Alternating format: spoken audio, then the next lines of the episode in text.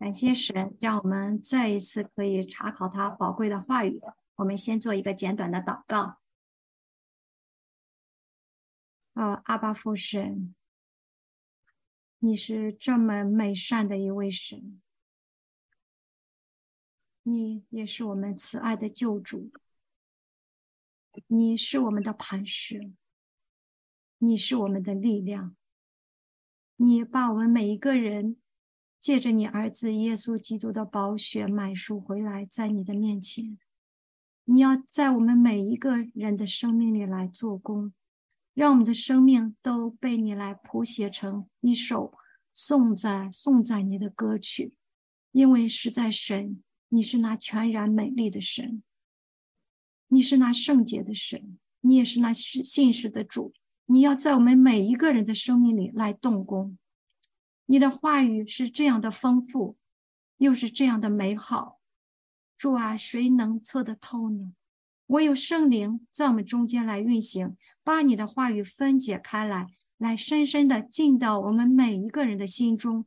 无论我们是讲的，是听的，主啊，被你的话语要活活的浇灌下来，来成为我们的生命，使我们可以荣耀你的名，赐福恩待今天的聚会，赐福恩待你的孩子们。祷告是奉主耶稣基督的圣名，阿门。阿门。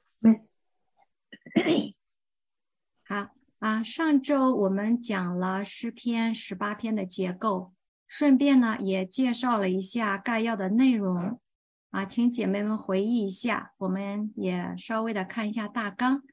第一部分是对耶和华的赞美，第二部分是耶和华的救恩。第三部分就呼应开头的地方，同样是对耶和华的称颂。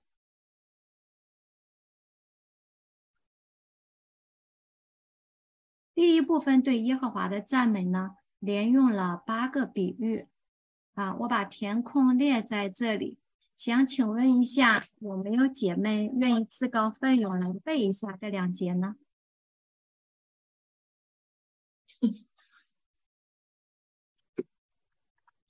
有没有姐妹愿意试一下？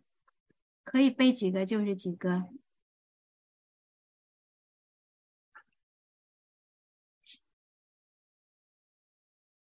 有点挑战性哈。好，那下面呢，我就请姐妹们一起来读一遍，请。耶和华我的神啊，我的力量啊，我爱你。耶和华是我的神，我的山寨，在救救主，我的神，我的磐石，可投靠的，他是我的盾牌，是救我的脚，是我的高台。好的，谢谢姐妹们。神自己的话语，当我们一读的时候，在我们的心里边，真是想到神，他就是我们的磐石。他在我们的生命中做了那么多美善的工作，也难怪诗人在这里要称颂说：“耶和华我的力量啊，我爱你。”那么上周我们就查考了第二大部分的第一个段落四到六节啊，在危难中呼求，诗人他被死亡的绳索缠绕，被匪类的急流冲击，被死亡的网罗迎面扑来。诗人就面临着死亡，他向耶和华呼求，神听到了他的祷告。那我们今天呢，就接着继续查考第二段七到十五节，耶和华显现。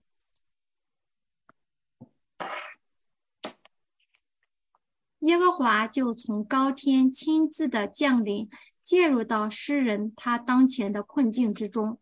因为神的愤怒，我们看到自然界产生了巨大的变动，地摇撼颤抖，山的根基也震动摇撼，伴随着雷轰、闪电、厚云、冰雹、火炭。在这里，我们看到是用人所能理解、感知的拟人化的语言来描述神愤怒的显现。他的鼻孔冒烟上腾，他的口中发火焚烧。在这里读了，就让人感受到神他可畏的力量，因为神是圣洁的神，我们的神乃是烈火，对于不解，对于罪，神是要审判的，神要用他圣洁的火来烧灭一切的罪。所以在诗篇九十篇，摩西就发出感叹：谁晓得你怒气的权势？谁按着你该受的敬畏晓得你的愤怒呢？嗯。所以当我来读的时候，就来思想：我是不是真的晓得神的愤怒？我是不是真的敬畏他？我敬畏他到什么程度？他说什么，我就能把自己放下来，让耶稣的十字架在我身上来运行吗？我是不是轻忽了？当我软弱的时候，神对我的忍耐，神忍耐我们是让我们给我们机会，快步回到他的面前。我们看这段经文呢，也讲到神显现，它有一独特性在里边。刚才提到自然界发生了巨大的变化啊，比如神在西乃山的显现，大家应该还有印象。以色列人他出离埃及地为奴隶的地方，满了三个月之后，来到了西南山。耶和华神在西南山向他们显现，当时西南山上有雷轰、闪电、密云，有长而又长的脚声，西南山全山冒烟。烟气上腾，像烧窑一样，遍山大大的震动，和这里是不是挺类似的？所以这是神显现的一个独特性。如果神今天显现在我们中间，我们会是什么感受？吓死！啊，所以我们可能说，哎呀，很害怕。我们也可能是羞惭，说主啊，对不起。所以我回想我的服饰，我就说主啊，我亏欠你，我做的远远不够。还是说我们心里会欢喜快乐，主啊，你终于来了，我一直在盼着你来，来奔向主。所以让我们预备好我们的心，来迎接这一位爱我们的这一位圣洁的主。主来的日子近了，亲爱的姐妹们，我们要警醒。要谨慎自守，要坚守圣经所教导我们的。神显现还有一个独特性，以黑暗为藏身之处。在十一节呢，那里说神以黑暗为藏身之处，黑暗有神审判的意味。但是十一节它高更着重的是指神荣耀显现的时候，在黑云的后面，在黑暗处隐藏。这个隐藏是为了对人的保护，免得人死亡，因为人根本承担不起神的他的无限、他的永远、他强有力的荣耀的光辉。就连神的仆人摩西，他是神的朋友，用神对他的评价是说，摩西是在神的全家尽忠的忠仆，神非常恩待他的情况下，也只能看到神的背影。所以这个段落大家可以再慢慢的读，来体会这个小段。第十节提到了基路伯啊，我稍微解释一下，基路伯他是服侍神的天使，服侍神的活物。我们知道神是不可见的，因为神是灵，基路伯就常和这位不可见神的同在有关系，也和神的圣洁有关系。在创世纪里第三章，人犯罪堕落之后呢，神就在伊甸园的东边安设了把守生命树道路的基路伯。还有我们很熟悉的，就是在那个以色列人出了埃及，在旷野，神指示他们建造的会幕。我们知道会幕里边有圣所、至圣所。在至圣所里边有约柜，约柜上面是施恩座，在施恩座上有两个基路伯，还有在那个会幕呢，它上面来遮盖的那个木幔绣有基路伯，再有隔开圣所和至圣所的麦子也同样绣有基路伯。到所罗门王的时候，建造了一个圣殿，在内殿的约柜上。同样是两个高张翅膀的基路伯，还有内殿万殿的墙上都刻有基路伯啊。现在不需要木幔，因为有圣殿了，也不需要圣所至圣所的隔开的那个麦子。那么在所罗门建造圣殿，它的内殿和外殿的门那个门扇上也是刻着基路伯的。圣经里还有提到，就先知以西结他所见到的活路基路那个活物基路伯，在那里写到以色列神的荣耀在基路伯以上。我们看过来这些，知道基路伯都是与神的同在有关系的。那在这第十节里边，基路伯指在运神宝座的天使。当然，可能不同学者也许有别的看法，嗯。在我们基本上了解基路伯是那个是服侍神的天使就可以了啊。稍微解释一下行宫啊，耶和华四维的行宫，行宫我们知道是君王皇帝出行时住的宫殿。这里原来的意思是指遮蔽的那个那个帷幕啊。神以黑暗为藏身之处，以水的黑暗、天空的厚云为他四围遮蔽的帷幕。好，看到这里，我们啊就了解到，神听了诗人的祷告，神显现亲自的降临，自然界呢大大的震动，海底的深处，大地的根基也都无处可逃。神射出箭来，使仇敌四散，多多发出闪电，使敌人扰乱。第三段，耶和华就出手相救了，他从高天伸手抓住我。把我从大水中拉上来，他救我脱离我的劲敌和那些恨我的人，因为他们比我强盛。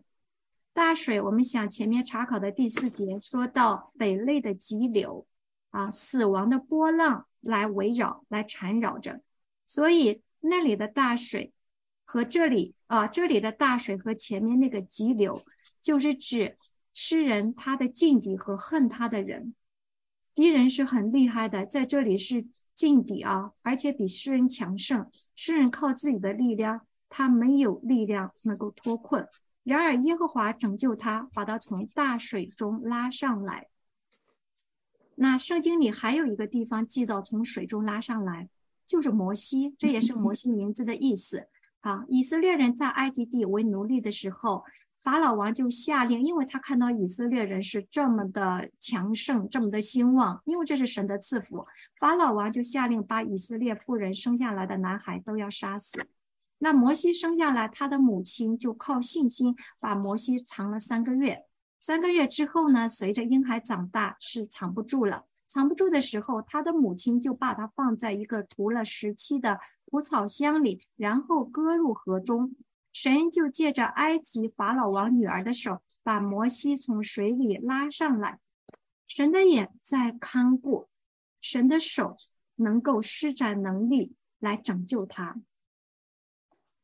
我们姐妹们都是做母亲、做祖母的，也要成为一个有信心的祖母、有信心的母亲，要为一代又一代的人常常的祷告。我们看到这个世界很多的问题。很多的动荡不安啊，现在的犯罪率增加，明显的比以前不安全了。经济也在下滑，这两天是不公司开始裁员了。Facebook 这两天就刚宣布要裁员一万多呢。疫情还没有落下来，流感季节已经来了，还有战争，乌俄的战争，刚才姐妹也祷告啊，就导致百百姓逃难，你就得离开家园到别的国家，你要辛苦重新找生活途径。现在的道德也是堕落的对错不分，从前看为羞耻的事情，现在是公开叫板可以游行。现在的教育也有很多的问题，而且呢，人本身的罪性，一个恶性的竞争就导致内卷，人心就开始失去，越来越失去平安，变得焦虑。这个世界的急流，就一个好像看得见看不见的，就想要把人冲去。所以，我们姐妹们，我们既然有这个时间，因为我们大部分是不上班的，我们也对时间就要更多的来祷告。我们让我们做一个有信心的祖母，有信心的母亲，做一个有信心的属灵的母亲，来为一代又一代的人来祷告，求神就做着一代又一代人，做儿女们，做孙儿辈们他们的保障和拯救。求神带领他们，求神也要保守他们，持守在神的道上啊，不要一上大学或一大就离开教会。我们要为他们祷告，我们要常常的教导他们，能够在这个堕落、弯曲、背谬的时代，让他们不仅蒙神的保守，更是要活出神的生命，将神的光明的道要彰显出来。让他们的生命能够一代又一代的来接棒，能够来影响这个世界，成为这个世界神赐福的管道。十九节，神就把诗人说，神就把我因他喜悦我啊，是不是神有什么偏心？神就偏偏喜欢他，不喜欢我呢？那么神为什么喜欢他呢？神喜悦他什么呢？我们看下一个段落。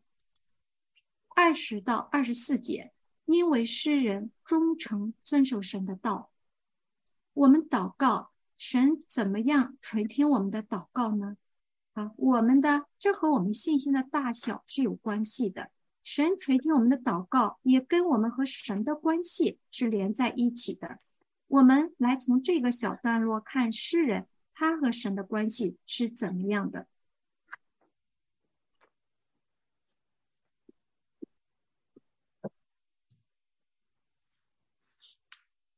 这五节的经文呢，非常的优美，它展示出一个整齐的交叉对称结构。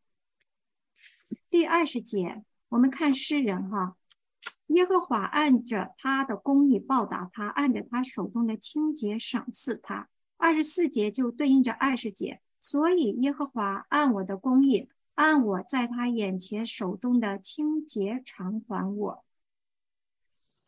因为世人他手中是清洁的，那么神就报答他。神为什么又报答他、赏赐他呢？我们看二十一节，因为我遵守了耶和华的道，未曾作恶，离开我的神。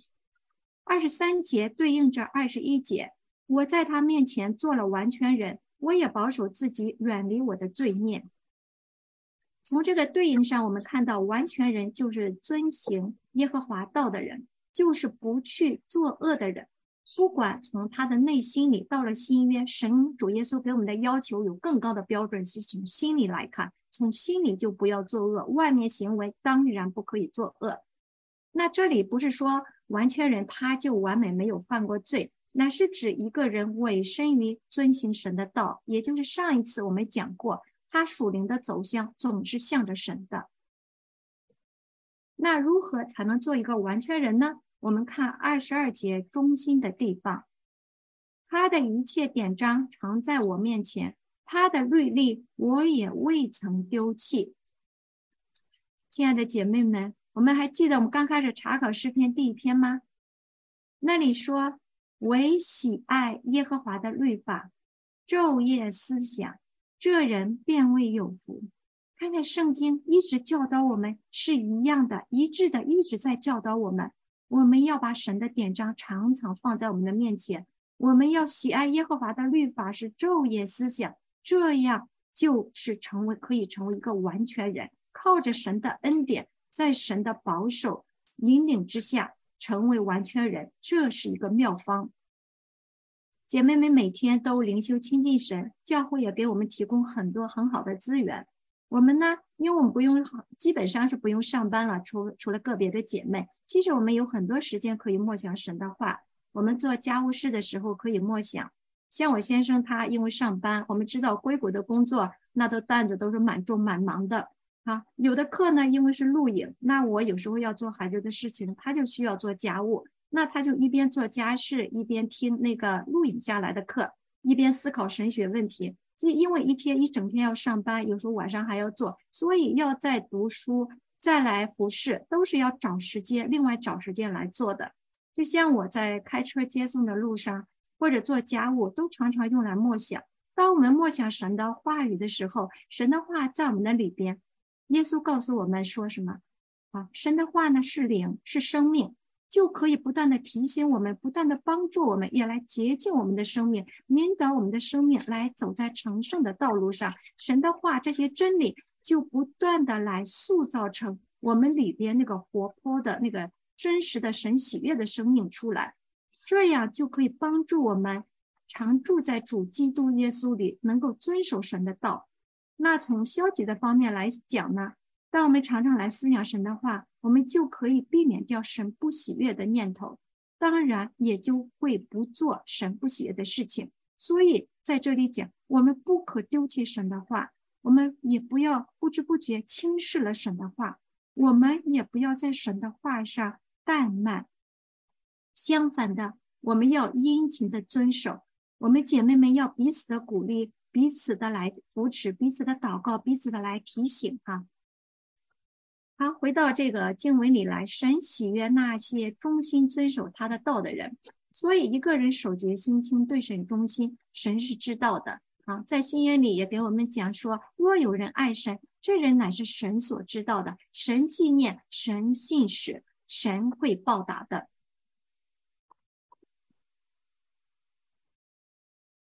接下来呢，哈，不仅对诗人，神对每一个忠于他的人都是信实的。那二十五节到二十七节，请姐妹们来读，请。爱的人，你慈爱待他；完全的人，你完全待他；清洁的人，你清洁待他。歪僻的人，你弯曲他；困困苦的百姓，你拯救；高傲的眼目，你使他降卑。感谢主哈，谢谢姐妹们。这段经文是相当的工整。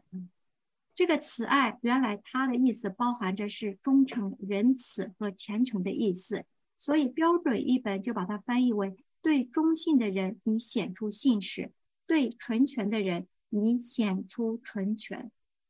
我们来对照想一下扫罗和大卫。扫罗他嫉妒大卫，要把大卫置于死地，结果他反而在战场上阵亡。大卫，我们看到在圣经里记载的，他被追逼的好像都难以喘息似的。然而最终神立他做以色列的君王，做列国的元首。因为扫罗，神其实最先是拣选他的，因为他不遵行神的话，所以我们看到神都知道啊，清洁的人，神以清洁待他；乖僻的人，神以弯曲待他。这代经文不是告诉我们成功神学啊，我们带着功利的目的来遵行神的道，功利心本身它已经不是神的道了。这代经文也不是说人可以按自己的功德行为就得救了，人都是罪人，是没完全没有办法自救的，只有靠耶稣基督的宝血才能够得救。我们这些蒙恩的人应该怎么样来敬畏我们的神呢？我们就应该神他本身当得的荣耀来敬拜他，来敬畏他，来活出他纯洁的生命的道出来，这是我们所当做的本分。而这样子，当我们遵循神的话的时候，神纪念也是我们神本身属灵的福气。好，我们看这三个小小段呢，第一个小小段呢是诗人个人的经历，诗人他个人忠诚遵守神的道。那第二个小小段呢，就扩展到适用于所有人，普遍性的真言智慧，神忠于所有忠实他的人。现在我们看第三个小小段呢。就回到诗人他个人的经历，二十八、二十九节，你必点着我的灯，耶和华我的神必照明我的黑暗。我借着你冲入敌军，借着我的神跳过墙垣。灯就象征着生命，那神就是光哈，我们生命源源不断的力量，这些光是来自于神的。黑暗呢，象征着一个困境。耶和华神必点明诗人的灯，驱散黑暗。啊，我们呢，想想我们自己的生命有没有处于黑暗的光景里的时候呢？啊，我们都有经历过。但是如果我们在神面前守节心清呢，我们不用担心，也更不用害怕。我们要知道，神与我们同在。当黑夜最黑的时候，最深的时候，常常是最彰显神的亮光的时候。啊，荒漠甘泉里边，我曾经看到说神是使人夜间歌唱的神。我们使徒行传里呢有知道保罗和希拉他们为福音的缘故就被人诬告攻击，以至于被关进在菲利比的监牢里边。他们在监牢里半夜唱赞美诗啊，唱诗赞美神，歌声带来地的震动，锁链开了，监牢的门也开了。在文化大革命的期间，有许多的传道人被关进监狱。好似前头你看不到亮光，但是那些对神忠心的仆人经历了磨难，他们的生命越来越亮。就是到如今，你读他们的见证啊，像袁向成牧师啊、王明道牧师、王明道先生主啊，都有很多很好的见证。他们的见证如今都可以来激励人，来对着信徒来讲话。所以在黑夜里的时候，不能够遮蔽神的光，黑暗怎么能胜过神的光呢？神的光要驱除一切的黑暗。在二十九节，诗人也要从神重新得力。我借着你冲入敌军，借着我的神跳过墙垣。神的道，他是完全的，忠心的人。神以神的信实回报他，神的话是炼净的，没有任何的瑕疵，是真实可靠的。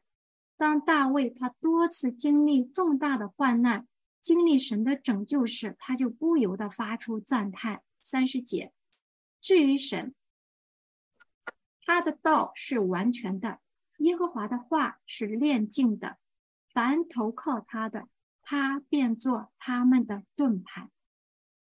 姐妹们，我们是不是也这样经历过很多神这样完全的道来对待我们呢？非常的多啊！我们要今天讲，那就讲不完了，我们还要接着往下去查圣经啊！姐妹们可以留着到下周的感恩见证来讲，还有我们教会的见证。相信我们姐妹们都是经历过很多神他以他的信使来带我们，这样的见证是美不胜收啊！要讲起来那。就滔滔不绝，我今天就省略，再往下看哈。我们看三十节，至于神，这个神的名字是指大能的神啊。这些经文里边，我们读起来很多的地方就是神一个字啊，这是中文翻译过来，因为只能是神。那原来的字其实是神不同的名字。神的道路它是完全的，所以不管我们在怎样的被拘困的光景里边，不管在怎样。似乎四四维都是危险，四维好像很多不顺利的事情。那但是对于忠心于神的人，神能照着他的大能大力，充充足足的成就一切。神曾与大卫立约，那大卫对神忠心呢？神就照约的应许拯救大卫。创世纪约瑟的故事，约瑟被哥哥们卖为奴隶。后来因着敬畏神，被主人的妻子拒绝他的试探，陷害，被他被主人的妻子陷害，关进了监牢，成为了阶下囚。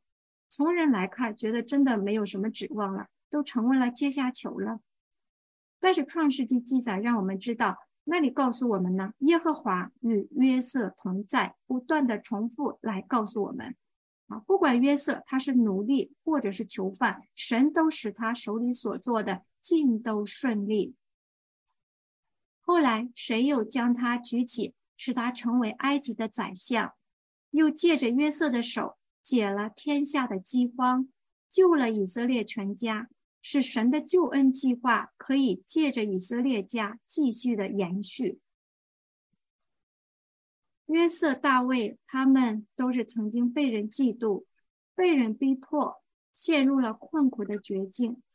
但是在神的面前，他们都蒙神纪念，被神拯救，在神的宏伟的救恩的计划中为神所重用。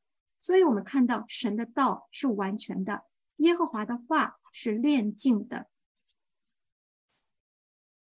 三十一节，除了耶和华，谁是神呢？除了我们的神，谁是磐石呢？这一节提到神的三个名字，耶和华我们讲过是自由游泳的意思，也常常是指与人立约有关系的神。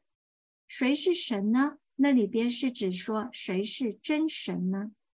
除了我们的神，这里的神字是指独一的神，所以这句的意思是说，除了耶和华啊，与我们有关系，他是我们的神。除了我们的耶和华神，谁是真神呢？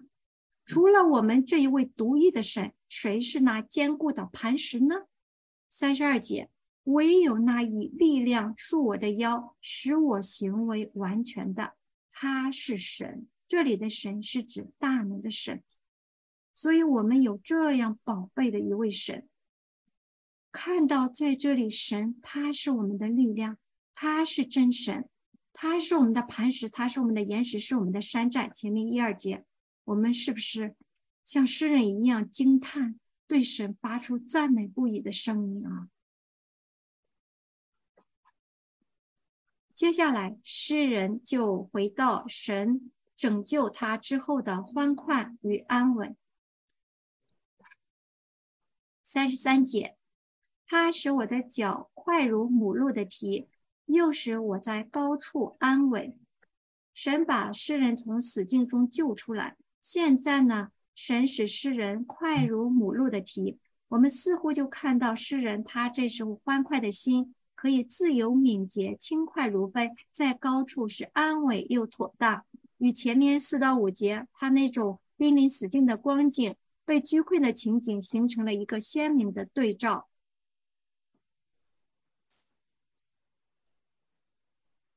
接下来第六小段，耶和华就教导诗人能以征战。三十四到三十六节，神教导我的手能以征战，甚至我的膀臂能开铜弓。铜弓呢，它不像木头，它是要花很大的力气才能拉开的。就代表着神赐给诗人征战的力量，神把他救出来，他就不是说仅仅是坐在那里，神要赐给他力量来征战。三十五节，你把你的救恩给我做盾牌，当时的盾牌是大约有五尺高，可以保护全身的高度。那盾牌呢，也呼应了第二节，耶和华是我的盾牌，你的右手扶持我。你的温和使我为大。什么是神的温和呢？温和常常让人想到是不是比较缺少力量啊？温和它不是软弱无力的意思。神对待那些忠诚遵守他道的人，其实神知道每一个人里边啊，神就对待这样对他忠诚的人，用温和的一面，使人处在他完全的慈爱关怀，处在神的。保护之下，给人以尊荣，使人为大。其实温和也带着完全的力量。我们想神的大能，它可以用雷轰闪电、山崩地裂来展现，因为神创造了宇宙万物。神呢，他的能力也可以用温和及平安来充分的彰显。或者是勇猛，或者是平安，我们看到都彰显着神完全的力量，也回应了第一节，耶和华我的力量啊，我爱你。在这三节的经文里，我们也看到提到一个人的身体，他的手、他的膀臂、他的脚，所以神对世人的帮助是一个完全可信靠的全然的帮助。那新约里也也有一个神赐给我们的军装，那里呢是在以弗所书里边，神赐给我们什么军装啊？全副军救恩啊！有姐妹讲哈，神赐给我们属灵征战的全部军装，在那个里边，盾牌是什么？啊，拿着信德当做藤牌，就是宝贵的信心。信心带出来神的能力，信心其实是我们人对神的一个回应，信心也是神给我们的恩典，信心就带出来神的能力，使我们能够胜过世界，能够分辨世界各种的从撒旦来的引诱人远离神的那些虚假的谎言。那信心也帮助我们能够斥退魔鬼的攻击。那诗人他靠神赐的力量，加上神的保护、神的扶持，他就能够站稳，而且能够有力量来征战。第七小段，诗人积极的行动，击溃敌人，大大的得胜。我把经文列在这个 slide 上，大家可以一边听一边看这个经文啊。这一个段落我们看，它浮现出一幅。积极活跃而且非常有力量的得胜的图画。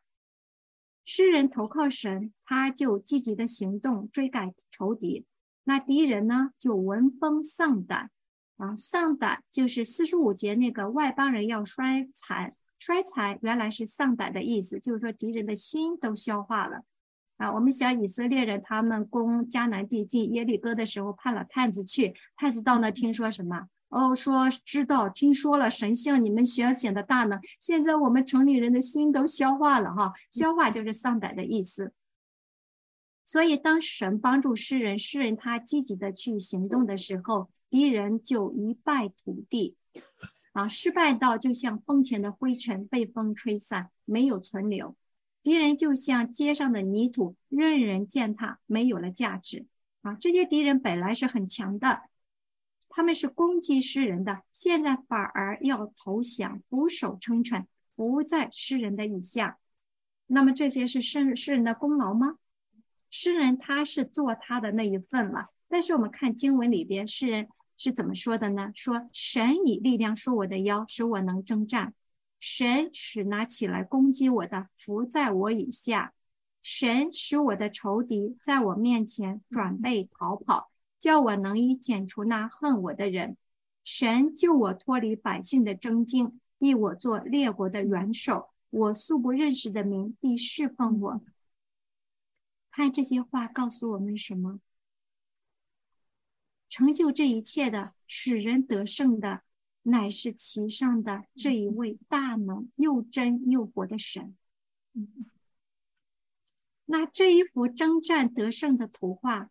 其实也是我们基督徒的人生写照。我们是不是也会有挣扎？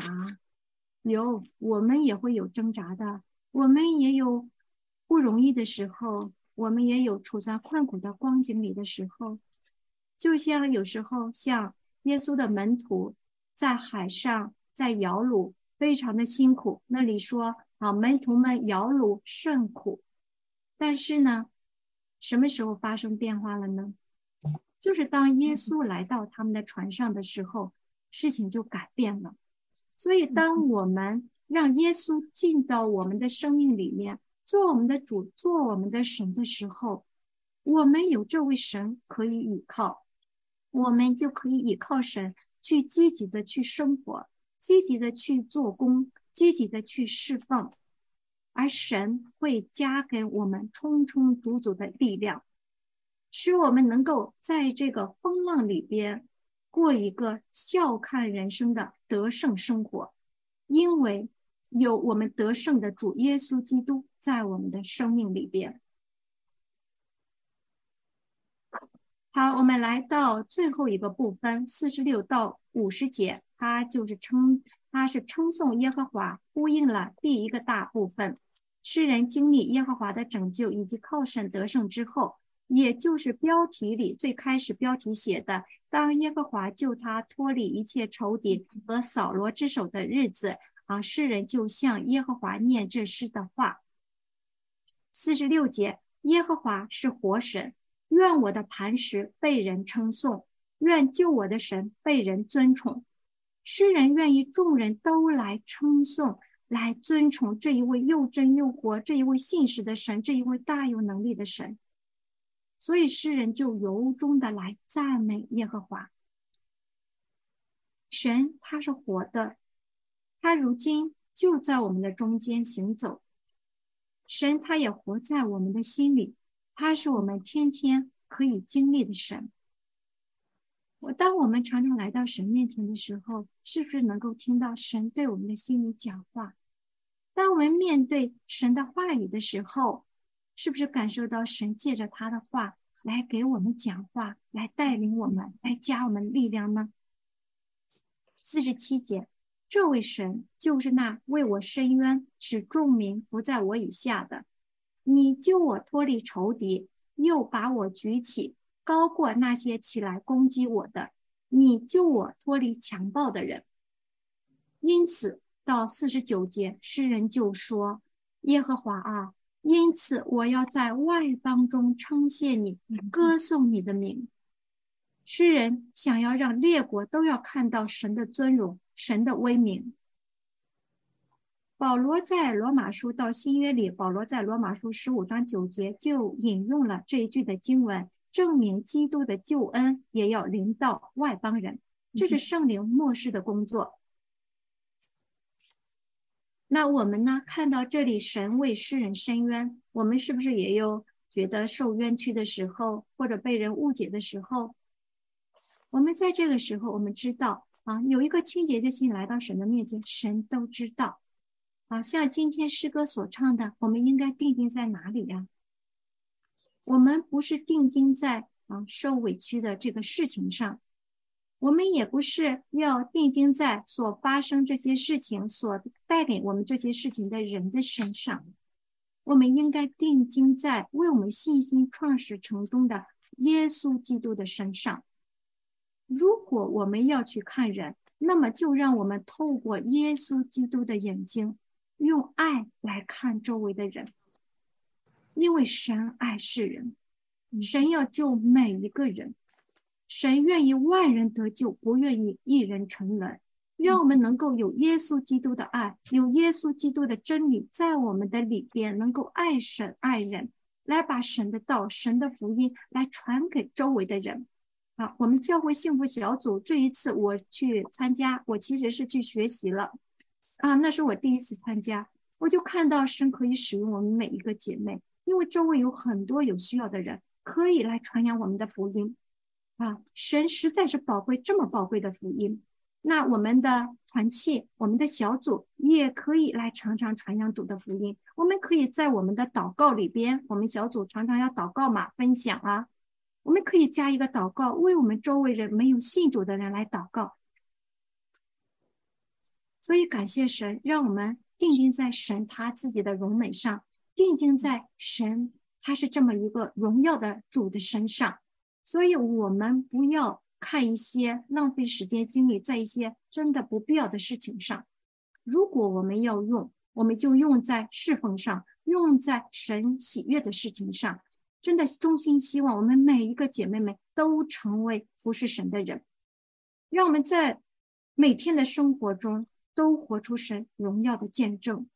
我们可以像诗人一样说：“耶和华啊，我要在众人中间来称谢你，来歌颂你的名，因为你是又真又活的神，你是磐石，你是力量，你是山寨，你是盾牌呐，你是可值得我们称颂的神。在面对这一切的生命中，我们因为有你，我们都可以过得欢喜快乐，而且我们要来。”能够得胜，能够成为神祝福的器皿。最后一节五十节，耶和华赐极大的救恩给他所立的王，施慈爱给他的受膏者，就是给大卫和他的后裔，直到永远。我们知道诗人哈，大卫他作为君王，他遇到逼迫啊，都面临死亡，蒙耶和华的拯救，大大的得胜，就预表了耶稣基督他的受死与复活。